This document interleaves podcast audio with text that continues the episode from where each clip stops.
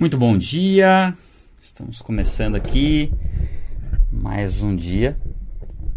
Lucas 12, nesse meio tempo, ou seja, naquele contexto ali com os, com os fariseus tal, tendo-se juntado uma multidão de milhares de pessoas, então muitas pessoas, olha só como Jesus estava ficando popular e como, quantas pessoas seguiam ele, né? Ao ponto de se atropelarem umas às outras, né? Então imagina o que não estava sendo aquele momento, né? De Jesus, naquele ponto, naquele né, momento específico do chamado dele. Jesus começou a falar primeiramente aos seus discípulos, dizendo: Tenham cuidado com o fermento dos fariseus, que é a hipocrisia. Jesus ele falava às multidões, mas ele tinha algo direcionado aos discípulos. E isso nós temos que trazer para as nossas vidas. Se nós entendemos a importância de dedicar esse tempo que a gente está dedicando a Deus, de oração, de leitura da palavra, muitas coisas Deus vai falar conosco, específicas, que não, não é para todos, né? Muitas pessoas, aqui o povo ouvia muitas coisas porque estava sempre próximo ali, mas tinha algumas coisas que ele falava específica, de maneira específica para os seus discípulos. Ah, tenham cuidado com o fermento, né? O fermento dos fariseus, que é a hipocrisia, e ele fala bastante sobre a hipocrisia, né? Não há nada escondido que não venha a ser descoberto, ou oculto que não venha a ser conhecido. O que vocês disserem nas trevas será ouvido à luz do dia, e o que vocês sussurrarem aos ouvidos dentro de casa será proclamado dos telhados. Aqui Jesus está falando que não adianta escondermos as coisas porque tudo vai ser revelado. Então a hipocrisia é você se comportar de uma maneira que na verdade é uma maneira falsa, né? Você esconder a verdade, você ocultar a verdade e você viver por aparência. Esse versículo, né, não há nada escondido que não venha a ser descoberto, ele é um versículo que deve assim transformar nossas vidas na forma como nós agimos quando ninguém está vendo. Porque muitas vezes, assim, se você for pensar na, na, humanidade de uma forma geral, as pessoas entendem que se ninguém está vendo, não tem problema. Né? Por que muitas pessoas roubam? Porque elas imaginam que o roubo, né, ela, vai, ela vai pegar algo que não é dela, ninguém vai ficar sabendo e ela vai ter um, algum benefício naquilo. Porém, nada daquilo que está escondido vai permanecer escondido. Nenhum engano vai permanecer oculto. Né? Nenhuma traição vai permanecer oculta. Então, nesse sentido, nós podemos eh, ter essa plena certeza. Mais cedo ou mais tarde, isso vai ser exposto. E o quanto antes nós expormos isso diante de Deus, melhor. A gente até vai ler nesse contexto aqui que fala sobre isso. Né? A gente tem a oportunidade de expor a verdade. E quantas oportunidades Deus nos dá de expor a verdade de uma situação ali que vai se complicar se não for revelada. E o, o, nosso entendimento é esse. Não adianta a gente fazer as coisas e tentar ser algo que nós não somos, tentar fazer, manter alguma mentira ao longo das nossas vidas, porque isso vai ser exposto. Tá? E aquele que ele fala, o que é sussurrado aos ouvidos será proclamado nos telhados. Que a gente possa meditar nisso e abandonar completamente a mentira e a hipocrisia. Eu lhes digo, meus amigos, não tenham medo dos que matam o corpo e depois nada mais podem fazer. Mas eu lhes mostrarei a quem vocês devem temer. Temam aquele que, depois de matar o corpo, tem poder de lançar no inferno. Sim, eu lhes digo, esse vocês devem temer. Então, o, o que, que faz muitas vezes a pessoa viver na hipocrisia? Né? Falar aquilo que ela não vive, ou tentar ser aquilo que ela não é. Muitas vezes é o medo das pessoas, é o medo da reação das pessoas, é o medo da rejeição, é o medo daquilo que as pessoas vão pensar de nós. Pode nos levar a agir de uma maneira não, não somos nós, né? A vestir uma máscara. Um personagem bíblico bem clássico nesse sentido é o rei Saul. No começo, ele aparenta ser temente a Deus, mas com o passar do tempo, percebe-se que ele, a preocupação principal dele era agradar as pessoas. Né? Era fazer aquilo que agradava os soldados dele, era a preocupação com a reputação dele diante das pessoas, o que pensariam dele. E, na verdade, o que isso revela? Que ele tinha um medo das pessoas. Ele tinha um medo da reação das pessoas. Então, ter medo das pessoas faz com que a gente atue de maneira artificial, de maneira hipócrita. Né? Não, não faz com que a gente seja nós mesmos, sinceros. Faz com que a gente muitas vezes apele para meias verdades que na verdade são mentiras. Né? E aqui ele fala, né, eu vou mostrar quem vocês devem temer. Não, não são as pessoas, porque o máximo que uma pessoa pode fazer com você é te matar. Mas ela não pode tirar sua salvação. É, agora, se você abrir mão de um relacionamento com Deus por conta do medo das pessoas, você pode estar caminhando para o inferno, ou seja, para a condenação eterna. Aí sim nós devemos nos preocupar. Agora, em relação ao que as pessoas vão pensar de nós, não tem importância alguma o que as pessoas vão pensar de nós, se nós entendemos que o que mais importa é o que Deus pensa de nós. Porque se nós estivermos agradando a Deus, não é que todo mundo tem que te odiar, não é nesse sentido. É que se você estiver agradando a Deus, você vai agradar as pessoas que você tiver que agradar. Agradando a Deus, você não vai agradar todas as pessoas, mas você vai agradar aquelas pessoas que são tementes a Deus. Quem não é temente a Deus, você não tem como agradar. Então esse é um ponto é, chave na nossa caminhada, tá? E aí vamos seguir. E é um perigo muito grande, né? Você ir para esse lado, né? E nós temos que vigiar constantemente nisso. Não se vendem cinco pardais por duas moedinhas, contudo, nenhum deles é esquecido por Deus. Até os cabelos da cabeça de vocês estão todos contados. Cada fio de cabelo que nós temos, os meus diminuíram. Vocês podem perceber aqui em cima, nessa região aqui, ó. Mas estão todos contados. Deus sabe exatamente quantos cabelos cada um de nós temos. E isso mostra a onisciência de Deus, o zelo dele por nós e como nós não precisamos nos preocupar. Se ele cuida de passarinhos, ele vai cuidar de nós de uma maneira ainda mais intensa. Né? Não tenham medo, vocês valem muito mais do que pardais. E aí no 8: Eu lhes digo: quem me confessar diante dos homens, também o filho do homem o confessará diante dos anjos. Mas aquele que me negar diante dos homens será negado diante dos anjos de Deus. Todo aquele que disser uma palavra contra o filho do homem. Ah, peraí, deixa eu já, já ler já. Então a questão de confessar Jesus Cristo diante, diante das pessoas. Nós temos, né, comumente, quando nós estamos na, na igreja, tem um apelo né, para aceitar a Jesus Cristo. De você né, erguer sua mão, confessar Jesus Cristo com a sua boca tal. Isso é muito válido, eu creio, que seja válido. Porém, não é o único momento em que você confessa Jesus Cristo. Talvez seja um marco, talvez seja aquele momento em que você fala, hoje eu entreguei minha vida a Jesus Cristo. Isso você faz uma vez só. Não tem razão você ficar aceitando Jesus Cristo todo culto, né? Você aceita Jesus Cristo em um único momento na sua vida, aquele momento que você entrega a sua vida a Ele. A partir daquele momento, você vai confessar Ele para as pessoas, que é consequência da sua fé. E o confessar Jesus Cristo é isso. É diante das pessoas, é na sua vida, é, é você não ser um agente secreto do Evangelho, as pessoas saberem que você está em Cristo e você falar de Cristo para as pessoas. Isso é confessar Jesus Cristo. E todo aquele que confessa Cristo, aqui Jesus fala, né, quem confessar o Filho, também o Filho confessará diante dos anjos, dos anjos de Deus, né, na verdade. Né? E quem negar, também será negado. Então, nossa vida tem que ser uma vida de confissão, né, que as pessoas vejam e saibam em quem nós cremos. Todo aquele que disser uma palavra contra o Filho do Homem será perdoado, mas quem blasfemar contra o Espírito Santo não será perdoado. E aqui entra na questão da blasfêmia contra o Espírito Santo, que é, gera muita polêmica sempre, né? Muitas pessoas falam, poxa, será que eu blasfemei contra o Espírito Santo? Eu falei mal de, de alguém, eu falei mal da, da, oração em língua, será que eu blasfemei e tudo mais? Essa preocupação, né? Será que eu blasfemei é, contra Deus? E esse temor de ter blasfemado, já demonstra que não houve blasfêmia, tá? Se você está incomodado se você blasfemou, é porque você não blasfemou. Porque quem blasfema não se incomoda.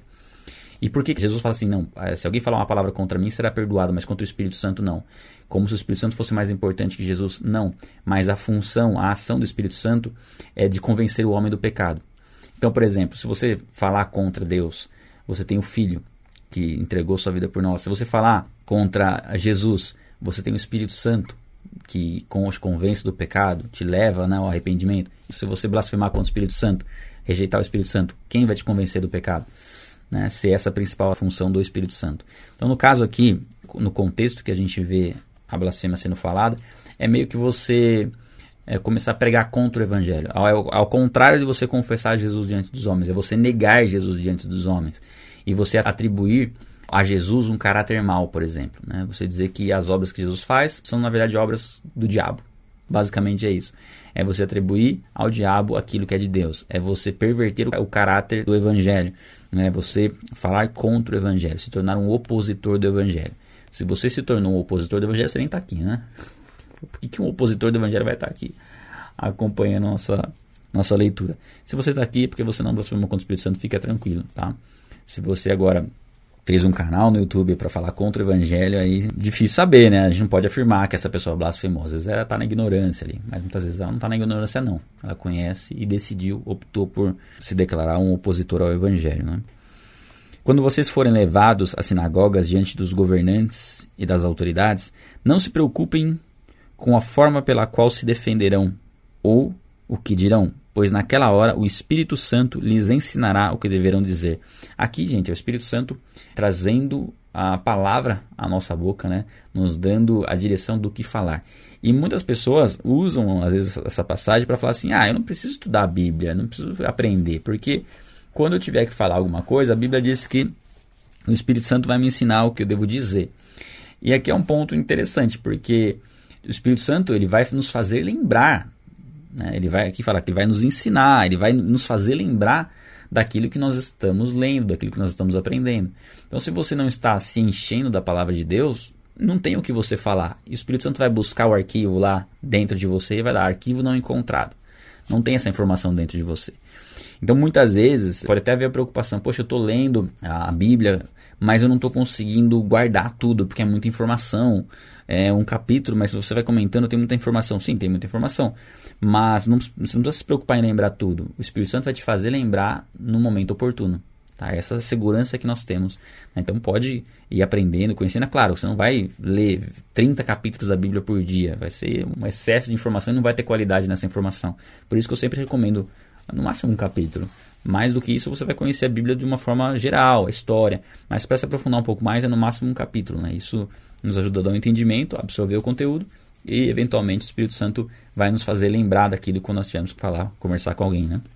13. Alguém da multidão lhe disse: Mestre, dize a meu irmão que divida a herança comigo. Respondeu Jesus: Homem, quem me designou juiz ou árbitro entre vocês?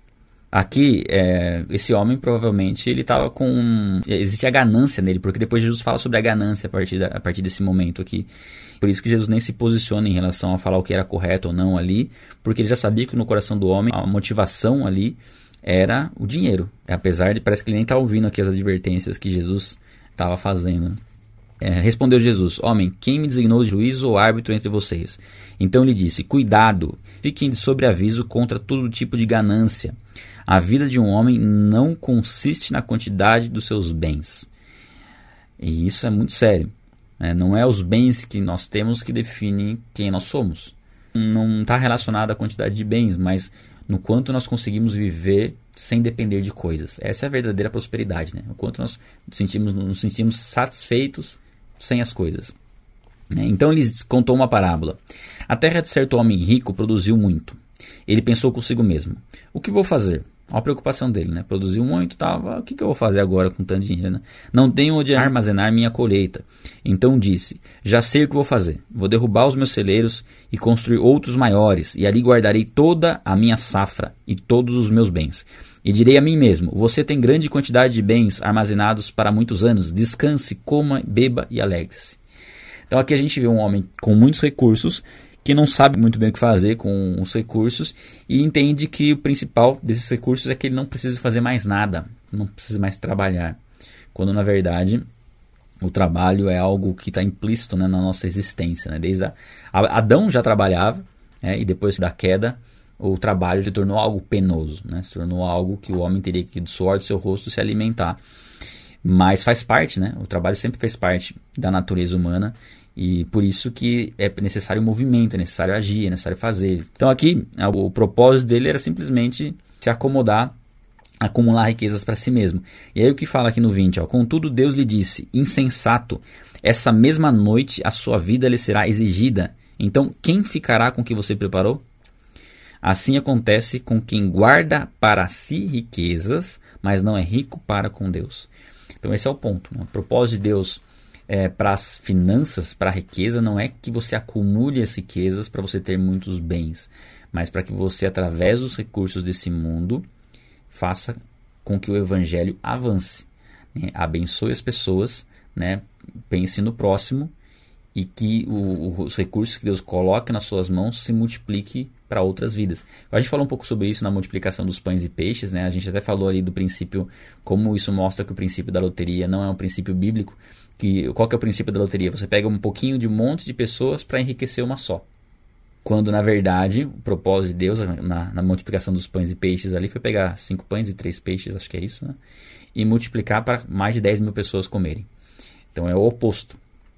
E é esse o princípio que Deus estabelece para as riquezas. É fácil? Não. Daí como a gente vê essa polêmica, né, em relação a dízimos, ofertas e o quanto a parte financeira nos trava muitas vezes de fazer as coisas. Quando nós falamos de finanças, já isso já incomoda as pessoas, né, no sentido, poxa, e agora, né? Tem que pagar por isso, né? Então assim, Deus quer trabalhar na nossa vida para que a gente tenha verdadeira prosperidade, que a gente não dependa dos bens para se sentir bem. É, porque a tendência nossa como seres humanos é assim: ah, quando eu tiver tal coisa, vai ser ótimo. E não desfruta daquilo que tem, não valoriza aquilo que tem. E nós só estaremos prontos para receber mais de Deus quando aquilo que nós temos hoje ser o suficiente para que a gente se sinta satisfeito e servindo a Deus. Claro, devemos buscar prosperidade, sim, mas sempre com um propósito específico, né? Tem um propósito específico para que a gente tenha recursos. E esses recursos não vão ficar conosco. Né?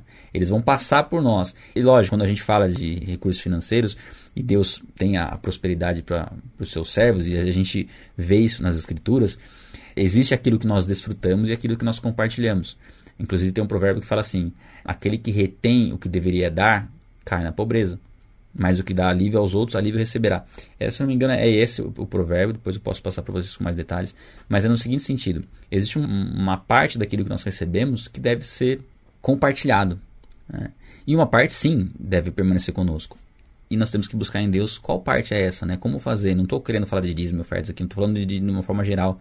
Estou falando de, de, uma forma de você abençoar pessoas, naquilo que você consagra a Deus, aquilo que você paga suas dívidas, aquilo que você abençoa outras pessoas, aquilo que você guarda e aquilo que você usa para lazer. Tudo isso Deus quer nos dar sabedoria para que a gente use da maneira correta as riquezas que elas não nos afastem de Deus, porque existe um perigo muito grande nas riquezas e a parábola mostra né, como o dinheiro pode muitas vezes ganhar o lugar de Deus nas nossas vidas. Seguindo, dirigindo-se aos seus discípulos, Jesus acrescentou: Portanto, eu lhes digo: não se preocupem com sua própria vida, quanto ao que comer, nem com o seu corpo, quanto ao que vestir. A vida é mais do que a comida e o corpo mais do que as roupas. Observem os corvos. É, não semeiam nem colhem, não têm armazéns nem celeiros. Contudo, Deus os alimenta. E vocês têm muito mais valor do que as aves. Aqui ele fala das preocupações, né? Com o que comer e o que vestir. Aí você fala assim: ah, são preocupações fúteis? Não. Por quê? Comer e se vestir são necessidades básicas do ser humano. Então Jesus não está falando de necessidades fúteis. Ah, não se preocupem com necessidades fúteis. Não. Não se preocupem com necessidades fundamentais. Porque Deus cuida de nós e vai prover aquilo que nós necessitamos. Então, o básico para nós existirmos, sobrevivermos, nós não precisamos ter preocupação alguma nisso, porque isso vem da parte de Deus. O que vai causar preocupações e que vai desviar nosso foco é aquilo que vem além disso. É, e aí começa a vir um apego às riquezas. Mas aqui, mais interessante a gente ver que nem com aquilo que é fundamental nós precisamos nos preocupar se nós estivermos servindo a Deus. Quem de vocês, por mais que se preocupe, pode acrescentar uma hora que seja a sua vida? Aqui é interessante, pessoal, porque tem algumas versões que dizem que há um côvado à sua altura. Tipo, é, ninguém pode crescer de 40 centímetros se quiser crescer, né? Isso aí não tem como de acrescentar né, na nossa altura isso. Mas é interessante aqui, ó, ninguém pode acrescentar uma hora que seja a sua vida. E a gente está tentando acrescentar aqui, né? Acordar uma hora mais cedo. Só que lógico, você, né, aqui no sentido do, do tempo de vida. A gente não vai acrescentar essa hora na nossa vida literalmente. Porque a gente só vai deixar de estar dormindo nessa uma hora. De certa forma, a gente acrescenta uma hora na nossa vida útil. Né? Ah, a gente pode falar, né? Tem dias úteis, vamos falar disso. Então, vamos pensar que o sono, não que o sono seja inútil, ele é importante, mas eu digo de ativo, né? De estar ativo. Então, a gente sim consegue acrescentar uma ou até duas horas na nossa vida útil, e isso é extremamente útil. É, eu até comentei, né? Se você acorda mais cedo uma hora e meia, uma hora e meia, todos os dias, você ganha um mês por ano a mais. Se você fosse ficar dormindo naquela uma hora e meia. E não é um. Olha só que interessante. Se você acordar uma hora e meia para participar com a gente da leitura, você ganhou um mês a mais no ano, um mês inteiro consagrado a Deus. Olha que tem como isso não fazer diferença na sua vida? Você acrescentar um mês no ano e esse mês você saber que todas as horas desse mês que você acrescentou, né, horas úteis, né, desse mês que você acrescentou, você consagrou a Deus. Olha como muda a nossa visão, né? a nossa percepção da entrega a Deus. Uma hora e meia mais cedo e acompanhar com a gente, fazer a sua oração, fazer a sua leitura. Né? Pensa nisso, na recompensa que não há em dedicar um mês do ano inteiro a Deus, né? Praticamente, né? O ano ficaria com 13 meses, vamos dizer assim. Mas é, faz as contas, é mais ou menos isso. Seguindo, visto que vocês não podem fazer sequer coisa tão simples e pequena, né? É algo que né, é impossível para nós, mas para Deus é algo simples. Por que se preocupar com o restante? Observem como crescem os lírios. Eles não trabalham nem tecem. Contudo, eu lhes digo que nem Salomão, em todo o seu esplendor, aliás, falando de finanças, falando em, em riquezas, Salomão, o homem mais rico que existiu, né? Em todo o seu esplendor, vestiu-se como um deles. Se Deus veste assim a erva do campo, que hoje existe e amanhã é lançada no fogo, quanto mais vestirá vocês, homens de pequena fé. Então a preocupação, gente, é você tentar resolver algo que não está ao seu alcance de resolver. E a preocupação faz com que você perca tempo tentando resolver uma coisa que está fora do seu controle. Então, a preocupação é você tentar fazer hoje o que você só pode fazer amanhã. E aí você toma o tempo de hoje com uma atividade inútil que só vai poder ser feita amanhã. Tem uma amiga nossa que falou várias vezes desse exemplo, para ela foi assim é, um divisor de águas na, na, vida dela em relação à ansiedade, à preocupação. E eu dei um exemplo muitas vezes, né? Principalmente usando as mulheres como exemplo. De, de repente você comprou uma bolsa, foi lá comprou uma bolsa na loja. E aí você chegou na sua casa, tal, tirou todas as etiquetas que tinha né, da, da bolsa, tá, para usar ela e percebeu que estava descosturando a sua bolsa. Isso numa loja que você comprou que trabalha só de segunda a sexta e você comprou na sexta-feira. E você só percebeu isso depois do horário comercial. E aí você ficou pensando assim, você tirou as etiquetas, aí você pensa, bom, na segunda-feira eu tenho que ir lá. Só que o que acontece? Você fica tão preocupada né, em, falar, poxa, eu tirei as etiquetas, e se eu chegar lá e a moça falar que não vai trocar? Não, mas se ela não trocar, eu vou falar isso, vou falar isso que tá no direito do consumidor, porque eu não usei a bolsa, porque a bolsa veio discussão. E você começa a travar uma batalha, uma briga com essa pessoa, com a atendente imaginária na sua cabeça durante o fim de semana inteiro. Então você não descansa no fim de semana porque você pagou muito caro na bolsa e vai ser injusto ela não querer trocar só porque você tirou as etiquetas, porque a costura estava ali. Aí você fala, mas se, ela pensar que fui eu que descosturei, eu vou falar que não, porque estava assim, porque a hora que eu peguei eu fui fazer tal coisa e eu vi que estava descosturado e eu comprei aqui, tem pessoas que me viram comprar aqui, tudo bem que eu perdi a notinha também, não tô com a notinha, mas a bolsa está aqui, ó, tem outros modelos. E você fica o fim de semana inteiro conversando, discutindo com essa moça da loja. Aí você chega na segunda-feira de manhã, você nem dorme à noite de ansiedade de ir lá conversar com a moça, pensando que talvez ela não queira trocar sua bolsa, e aí você vai perder dinheiro, e aí, e aí você chega lá, abre a loja, você entra, chega pra moça e fala, viu, eu, eu queria trocar minha bolsa, porque ela tá descosturada aqui do lado, só que eu perdi a notinha e, e também acabei tirando as etiquetas. Aí a moça fala assim pra você, tá bom, só escolher uma outra lá. Aí você fala assim, é só isso? Então você ficou brigando o fim de semana inteiro com a, com a moça, chegou lá, não teve problema nenhum. Ela falou, vai lá, troca lá, passa no caixa. Se tiver alguma diferencinha, você acerta a diferença. Então, assim, a ansiedade é um pouco disso.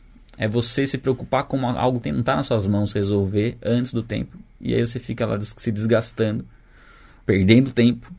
E a hora que você chega na hora, não tinha motivo para se preocupar. Então, assim, é trabalhar no nosso interior que a gente não consegue resolver o que só pode ser resolvido amanhã. Tem coisa que a gente pode resolver hoje, tá? E aí resolva hoje o que pode ser resolvido, né? Mas vamos lá, é uma ilustração que ajuda a gente a refletir, né? Não busquem ansiosamente o que comer ou beber. Não se preocupem com isso, pois o mundo pagão é que corre atrás dessas coisas, mas o Pai sabe que vocês precisam delas. Busquem, pois, o reino de Deus e essas coisas lhes serão acrescentadas. Ou seja, aquilo que nós estamos buscando através dessa leitura, através desse propósito, é buscar o reino de Deus. E você tem inúmeras formas de buscar o reino de Deus. Busque os interesses do reino em primeiro lugar, e as demais coisas serão acrescentadas. Ah, olha só como, pessoal, é muito profético isso, né? Como se encaixa. Nós estamos fazendo uma leitura que é no primeiro horário do dia. Né? Tudo bem se você acordar antes, você pode fazer outras coisas antes. Mas tudo que eu faço, por exemplo, no meu dia, desde que eu acordo, já é uma preparação para uma entrega de qualidade a Deus. Ah, primícia. A primícia do meu dia teria que ser eu acordar e já ler a Bíblia. Tá, mas se eu acordar e ler a Bíblia direto, eu vou dormir.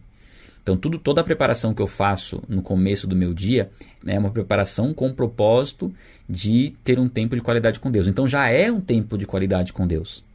O fato de você levantar da cama de manhã, tocar o despertador e você levantar, já é um ato de adoração ali, porque você já está dando início a uma preparação para ter um tempo de qualidade com Deus. O fato de você ir lá tomar uma água, lavar um rosto, já é um ato de adoração, porque você está se preparando para estar desperto para conversar com Deus, para ler a palavra. Então, tudo o que você faz, desde a, desde a hora que você acorda até o momento em que você finaliza o seu devocional, é a premissa que você entregou a Deus. Então, o que, que eu posso falar para vocês que tem acontecido na minha vida hoje?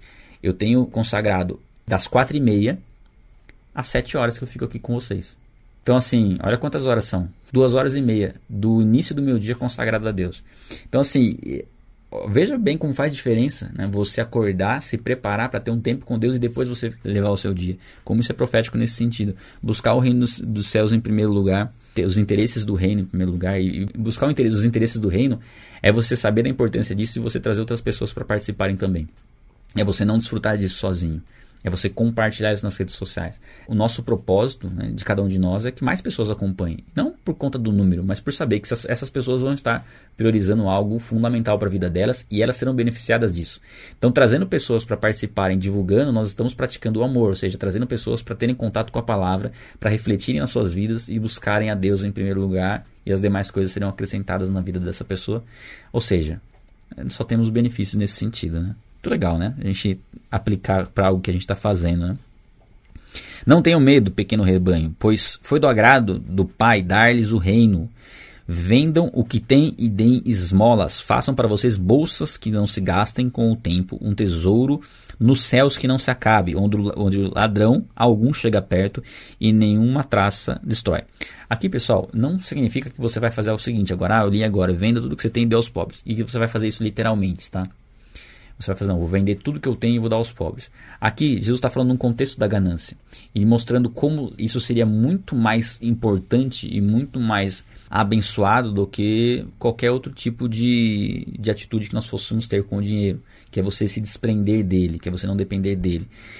Por que eu, digo isso? Porque que muitas pessoas podem ter atitudes radicais né, nesse sentido, falar, poxa, fazer uma leitura superficial sem entender o contexto e achar que ela tem que vender tudo que ela tem e dar aos pobres. Os discípulos não venderam tudo que eles tinham para dar aos pobres. Quando a gente vai na Atos dos Apóstolos, a gente vê no começo da igreja, né, onde tem Ananias e Safira, a gente vai passar por essa passagem. E tem Barnabé também, que ele vende um terreno que ele tinha e dá aos pobres. Ele não vendeu o terreno que ele morava, ele vendeu algo que ele tinha extra. Então aqui quando Jesus fala isso, ele mostra uma forma de a melhor forma de investimento, né? que é abençoar outras pessoas. Mas Deus vai usar os recursos que nós temos para que a gente tenha forma de ter mais recursos para abençoar outras pessoas. É claro que em certos momentos você vai fazer uma renúncia própria em favor de uma outra pessoa. Tem um salmo que fala sobre isso, né? O salmo não, é Isaías fala do verdadeiro jejum, que se com renúncia própria você auxiliar o outro, isso tem uma recompensa muito grande, um peso muito grande diante de Deus, né? Que é um ato de amor. Então, essa ação é você buscar em Deus aquilo que você deve usar para abençoar outras pessoas. Não tomar atitudes precipitadas. Né? Minha mãe conta uma história que teve uma época na igreja que ela frequentava onde foi, foi falado sobre isso, de vender tudo que tinha e dar aos pobres. E as pessoas venderam tudo que tinha, colocaram todo o dinheiro no envelope e colocaram nas casas das pessoas mais pobres, né? Tinha favelas na, na região, tudo. Venderam tudo que tinha. E não tiveram a restituição daquilo, porque não era um direcionamento de Deus naquele momento. Porque tem todo um contexto, né? Não é qualquer pessoa que você vai abençoar de qualquer forma.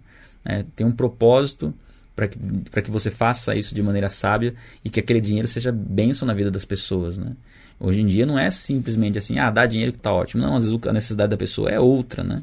Então essa entrega que, na, que a Bíblia traz é uma entrega consciente, uma disponibilidade em auxiliar, e buscar em Deus o discernimento de quanto, de como, para quem, quando, onde, de que forma. Não é fácil a gente saber né, quem abençoar e como abençoar, mas é, é o relacionamento com Deus que vai nos dar esse discernimento do, de como nós temos que investir para que o reino se expanda, para que pessoas sejam abençoadas.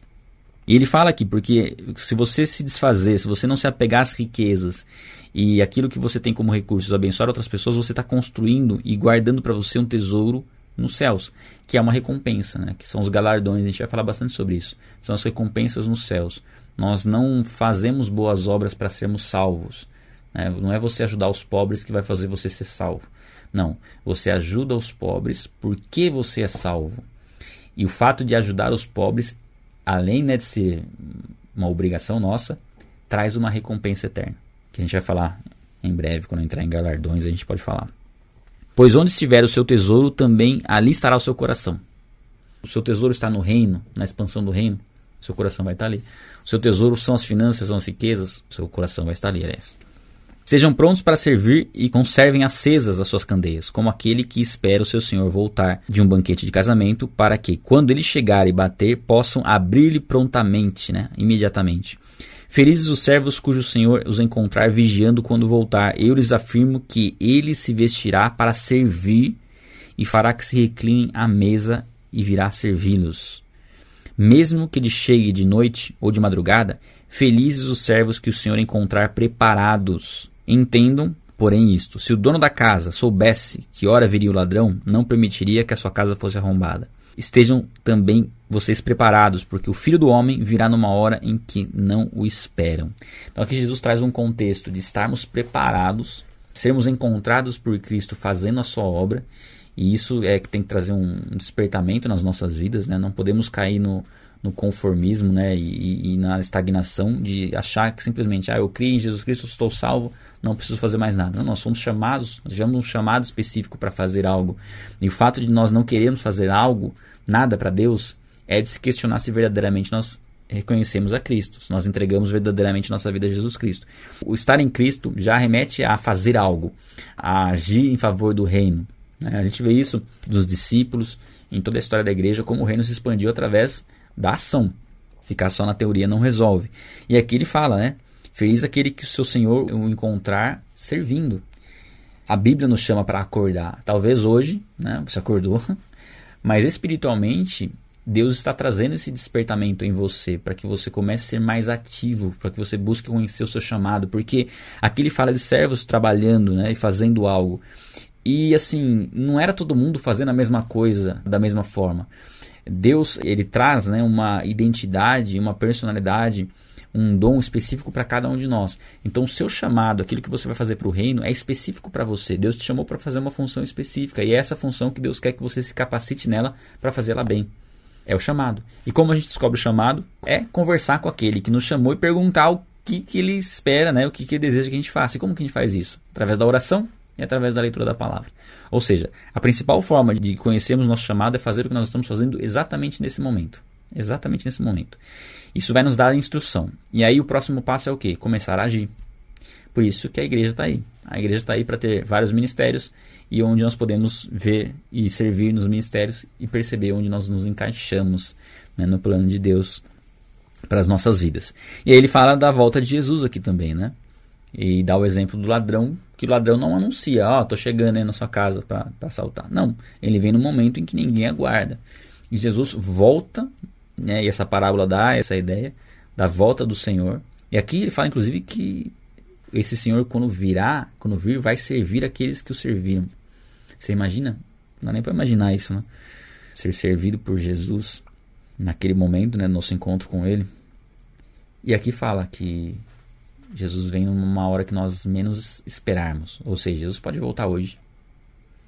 Ah, nós não sabemos seremos surpreendidos pela volta de Cristo. Né? Temos que estar prontos, né? ser encontrados é, servindo a Ele. Salvos nós estamos, uma vez que nós entregamos nossa vida a Jesus Cristo. Mas quão importante é sermos encontrados atuando, né? E como a gente não sabe quando Jesus volta, ele pode voltar hoje. Né? Ah, eu creio que a hora de acordar para atuar, para estar trabalhando, é, seja agora. Não tem hora melhor do que agora, né? Pedro perguntou: Senhor, Estás contando essa parábola para nós ou para todos? O Senhor respondeu: Quem é, pois, o administrador fiel e sensato a quem o seu senhor encarrega dos seus servos para lhe dar sua porção de alimento no tempo devido? Feliz o servo a quem o seu senhor encontrar fazendo assim quando voltar. Né? O mesmo contexto ali.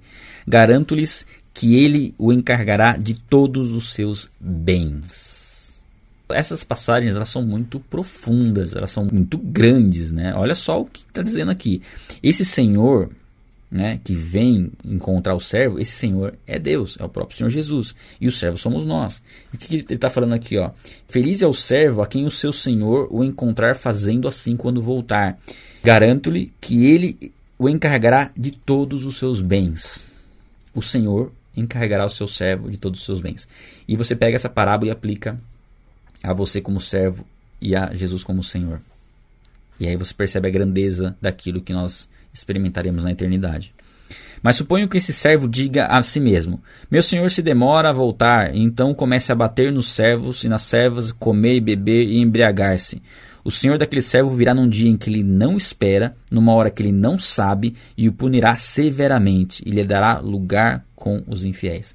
Então, aqui mostra que vai haver um juízo, né? vai haver uma punição para aquele que não é temente a Deus. Aqui a gente fala de servo, mas eu entendo no contexto aqui que é uma pessoa que não é verdadeiramente convertida, é uma pessoa que simplesmente não entregou, né? não, não creu na salvação e por conta muitas vezes de, de imaginar que talvez a volta de Jesus não seja algo real ou que vai demorar demais, nem se preocupa em servi-lo.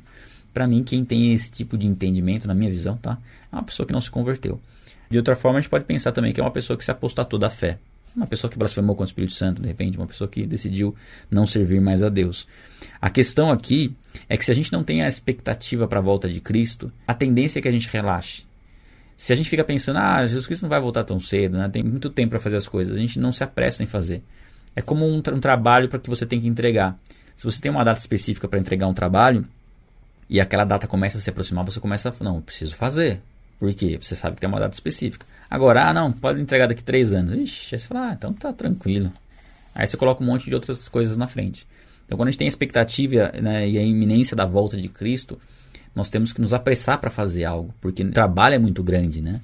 É, tem muitas coisas para a gente fazer. Então, quando, antes de a gente começar, melhor. Aquele servo que conhece a vontade do seu senhor e não prepara o que ele deseja, nem o realiza, receberá muitos açoites. Mas aquele que não a conhece e pratica coisas merecedoras de castigo, receberá poucos açoites. A quem muito foi dado, muito será exigido, e a quem muito foi confiado, muito mais será pedido. Não tem como, né, a gente não ficar comentando esses versículos. Estende um pouquinho, porque tem muita coisa aqui, tá, pessoal? Então talvez hoje a gente estenda um pouquinho mais aí a. Mas aqui ele fala o seguinte: aquele que serve que conhece e não prepara, receberá muitos açoites. Ou seja, há uma responsabilidade maior para aquele que conhece e não pratica. Esse é o ponto. Inclusive a condenação no inferno, tudo dá a entender que para alguns será mais intensa, para outros menos intensa, tá? de acordo com o que foi feito e de acordo com a consciência que a pessoa tinha. Acontece que aquele que não conhece, ele não é indesculpável, ele só não é tão culpado quanto aquele que conhece e não pratica. Por quê? Talvez ele não saiba, mas Deus nos chama para conhecê-lo, ele não é indesculpável por conta disso. Ele tinha meios de conhecer a Deus. Nós não podemos falar assim, ah, eu não tive condições de conhecer Deus. Como não? Você não teve meios de conhecer a Deus? Você não teve pessoas que procuraram falar de Deus para você? Você não tinha uma Bíblia na sua casa, né? Hoje em dia com aplicativos e tudo mais, você teve meios de conhecer a palavra, mas você não conheceu. Você não é inocente por conta disso.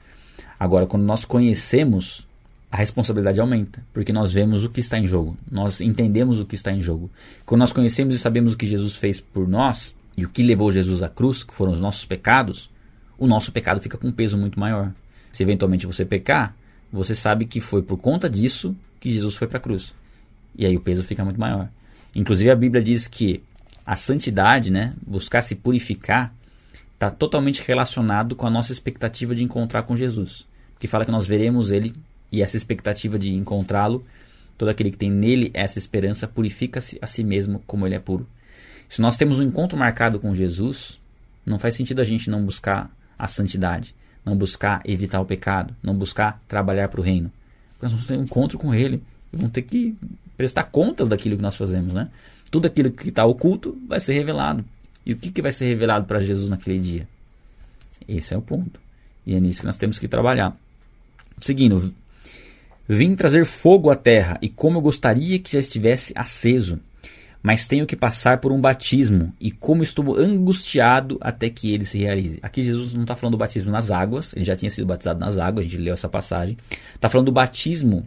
O batismo não é só a representação daquele batismo nas águas, o batismo é um mergulho, é uma profundidade em algo. E esse batismo aqui, que ele fala do, do, sofr, é do batismo do sofrimento da cruz, da morte. Ele passaria por uma angústia terrível. E Jesus, como homem, que ele expressa aqui é o seguinte: eu estou angustiado até que isso aconteça.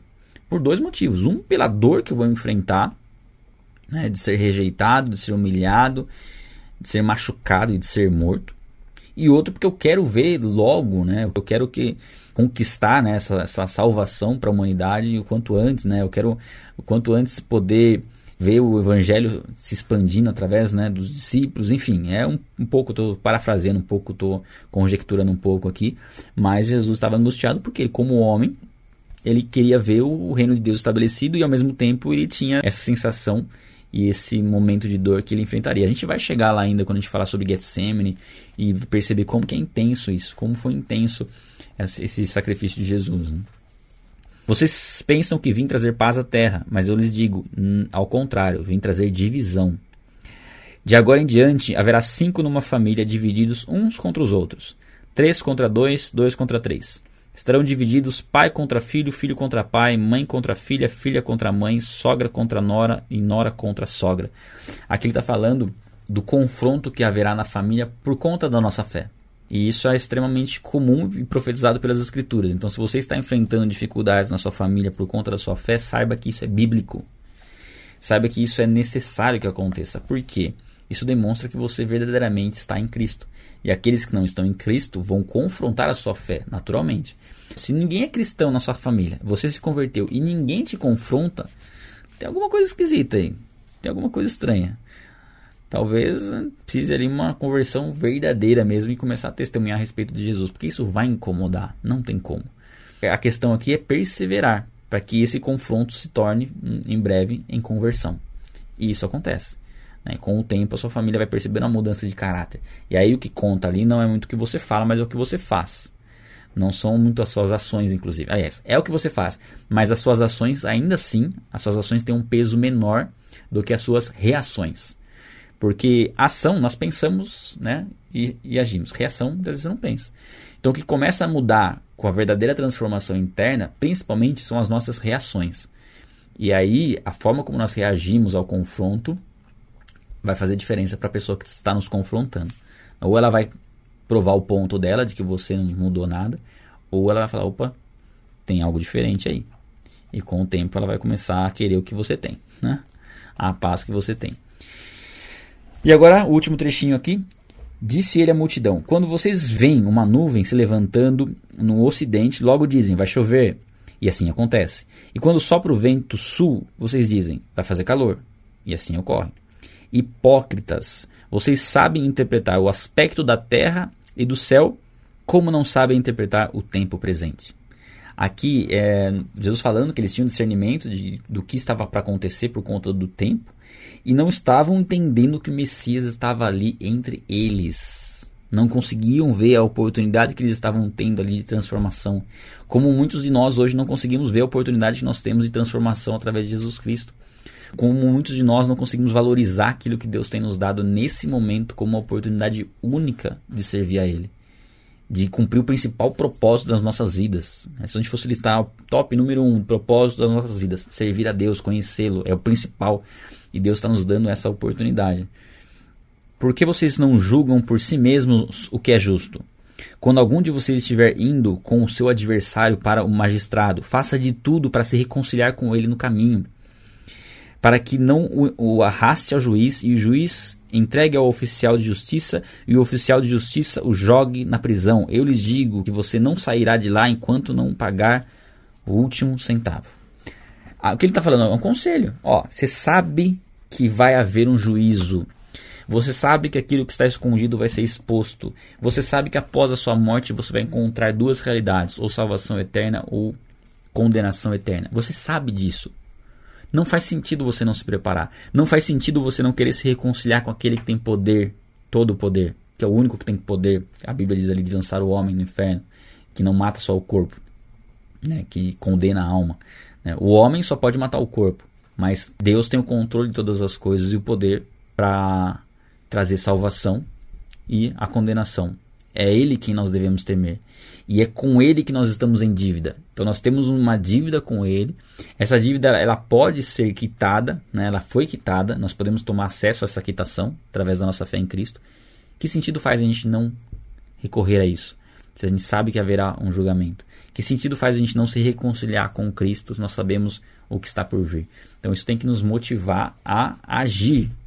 Né? A iminência da volta de Cristo, nosso encontro com Ele, tem que estar no nosso coração, isso deve nos mover a agir hoje, não deixar o que nós podemos fazer hoje para amanhã e também, né, no outro ponto, não ficar se preocupando demais com coisas que nós não, não está ao nosso alcance no dia de hoje. O que está ao nosso alcance, o que está ao seu alcance no dia de hoje, é o que você está fazendo agora e é o que você pode fazer para Deus de entrega, de dedicação e Deus vai te dar todo o direcionamento dos passos que você tem que dar, que nós temos que dar.